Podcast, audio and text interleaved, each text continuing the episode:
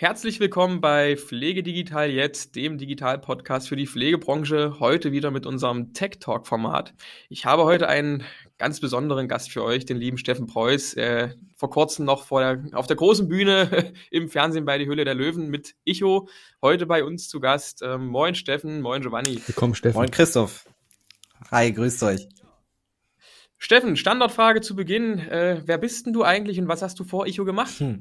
Also, äh, ich bin Steffen Preuß, ich bin ein Kind des Ruhrgebiets. Äh, wir sitzen in Duisburg ähm, und ich bin 33 Jahre alt, verheiratet, zwei Kinder und leidenschaftlicher Produktebauer.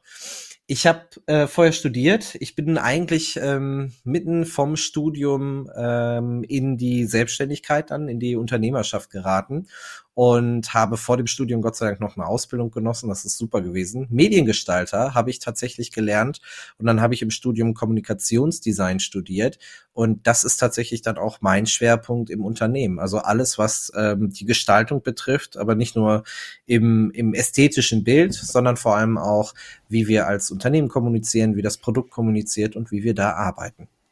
Dieses Unternehmen, von dem du sprichst, ähm, bietet ja einem das Produkt Echo an.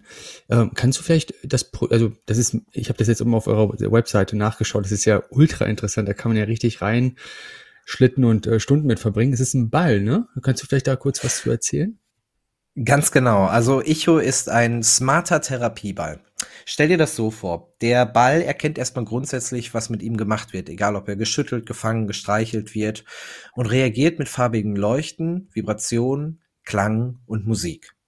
Das sind die Basisbausteine, mit denen wir etablierte Therapieanwendungen aus der basalen Stimulation, aus dem Snoozeln, aus dem Hirnleistungstraining nehmen und in eine neue Form übersetzen.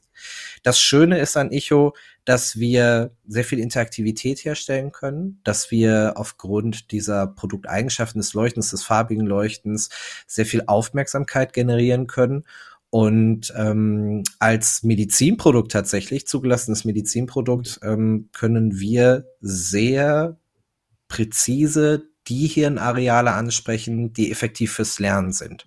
Und somit sind wir in den Bereichen Demenz unterwegs, aber jetzt neuerdings auch Schlaganfall, alles, wo neurokognitive Förderung vom Kind bis zum Erwachsenen und zum Senior erforderlich ist. Was war denn da bisher, ich, euch gibt's ja auch nicht erst seit gestern, sondern schon seit ein paar Jahren, was war denn da bisher so dein schönstes Erlebnis äh, in deiner Gründerkarriere mit dem Icho? Also tatsächlich ist das schönste Erlebnis ein sehr persönliches gewesen. Ähm, meine Großmutter, wie von meinen Mitgründern auch, war an Demenz erkrankt. Und wir waren noch in einer ganz, ganz frühen Phase. Da war der Icho überhaupt nicht das, wie er heute ist, sondern ein richtiges Drahtmodell. Also wirklich ein zusammengeschustertes Drahtmodell mit ein paar Leucht-LEDs und einem Lautsprecher drin. Aber die Idee war schon da. Und ähm, der Ball spielte auf Bewegung Musik ab. Bei meiner Großmutter Roy Black, ihre Lieblingsmusik, furchtbar. Ich kriege immer noch Gänsehaut, wenn ich das höre, weil ich verbinde damit meine Kindheit, wie ich bei ihr in der Küche saß und ähm, sie mir Mittagessen zum Beispiel gekocht hat. Und das war ein Zeitpunkt, wo sie mich selber schon gar nicht mehr erkannt hatte. Also sie erkannte mich als ihren Enkel nicht und ich gab ihr dieses Drahtding in die Hand und sie fing an, das zu bewegen und plötzlich kam die Musik raus. Und plötzlich fing sie an zu schunkeln und sich zu bewegen. Und für so einen ganz kurzen Moment war meine Großmutter wieder da. Das hatte eine wahnsinnige Kraft und ähm, ab dem Zeitpunkt hatte ich eigentlich ähm, nur noch im Sinn, dieses Erlebnis nicht nur zu reproduzieren bei meiner eigenen Großmutter, sondern es zu übertragen auf alle Menschen, die neurokognitive Erkrankungen haben. Mhm. Toll ist, äh, wenn ich das richtig verstehe, euer Produkt ist ja sowohl B2B wie auch B2C. Ne? Ihr könnt mit Pflegeeinrichtungen arbeiten, genauso wie auch mit Privaten, die sich das dann eben bestellen können. Ist das, ist das, also, und das wird auch finanziert, auch bei, bei privaten Haushalten. Ist das, ist das richtig? Genau, also wir sind natürlich ganz klassisch gestartet äh, und ähm, das heißt im stationären Altenpflegemarkt, mhm. aber auch im klinischen Bereich und wir sind mittlerweile in über 800 Einrichtungen deutschlandweit äh, bereits im Einsatz. Da sind wir sehr, sehr froh drum. Und im Zuge des, ich würde jetzt so behaupten, so der letzten sechs, acht Monate konnten wir zunehmend den Patienten auch selbst ansprechen. Wir haben ein neues Mietmodell ins Leben gerufen, ähm, ich weiß, dass Mieten für Einrichtungen immer schwierig ist, aber so konnten wir den Preis relativ klein und zugänglich machen, insbesondere für Patienten und Privatpersonen. Und ähm, jetzt ist Icho ab 39,35 äh, 39,95 mietbar. Mhm. So, das ist schon mal richtig gut. Ähm, da wir aber darauf hinarbeiten, ein Hilfsmittel zu werden, also ein richtig zugelassenes Krankenkassenhilfsmittel, ähm, wird Ichu sehr viel leichter in Zukunft verschreibungsfähig sein. Mhm. Heute ist es schon verschreibungsfähig. Grundsätzlich, dein Arzt kann dir eine Verordnung schreiben, ein Rezept schreiben. Dann ist es aber eine Einzelfallprüfung deiner Krankenkasse. Und wir helfen bei der Antragstellung, diesen Antrag eigentlich durchzubekommen. Du hast gerade so schön von deinem äh, schönsten Erlebnis mit deiner Oma gesprochen.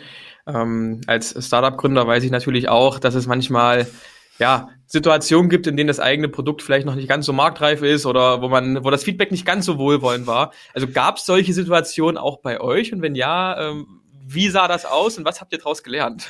Also ich glaube, Christoph, du weißt ganz genau, wie das ist als Startup-Gründer.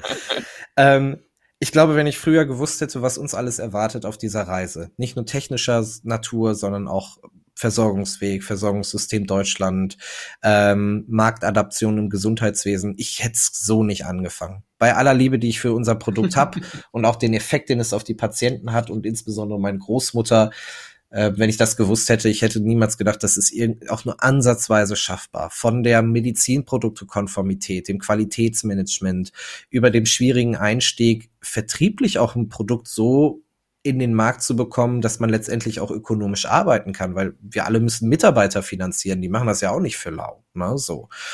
Ähm, ich glaube, das, womit wir als allererstes konfrontiert waren und was, was sehr lange auch anhaftete und jetzt auch zum Beispiel jüngst in der Höhle der Löwenausstrahlung war, äh, der Grad der Wissenschaftlichkeit.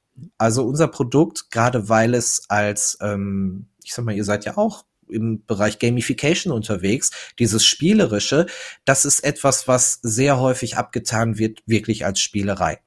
Aber wenn man mhm. sich wirklich mal darauf besinnt, wie lernen wir eigentlich am besten? Also wie funktioniert unser Gehirn und wie lernen wir am besten? Und wir schauen uns das beispielsweise bei kleinen Kindern an.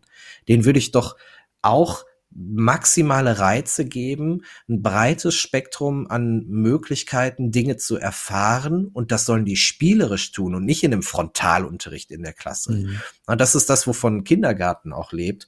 Und ähm, es hat sehr, sehr lange gedauert, bis wir die nötige wissenschaftliche Komponente aufgebaut haben, um diesen Stimmen ähm, ja auch etwas äh, Sinnvolles entgegenzusetzen, weil unterm Strich brauchst du immer eine klinische Studie für bestimmte Sachen. Ähm, mit dem Einzug als Medizinprodukt ähm, haben wir natürlich eine entsprechende klinische Bewertung unseres Produktes. Das ist schon mal eine sehr gute Basis. Aber wir arbeiten natürlich auf Hochtouren daran, auch eine eigene klinische Studie mit Icho aufzusetzen, die dann letztendlich auch bestimmte Beweise ganz eindeutig nachweisen kann. Mhm. Ist denn das Echo auch mehrsprachig verfügbar? Also was ist, wenn wir zum Beispiel in die Zukunft denken und überlegen, es gibt vielleicht auch andere Muttersprachler, wie weit ist Echo da auch für diese Menschen gemacht?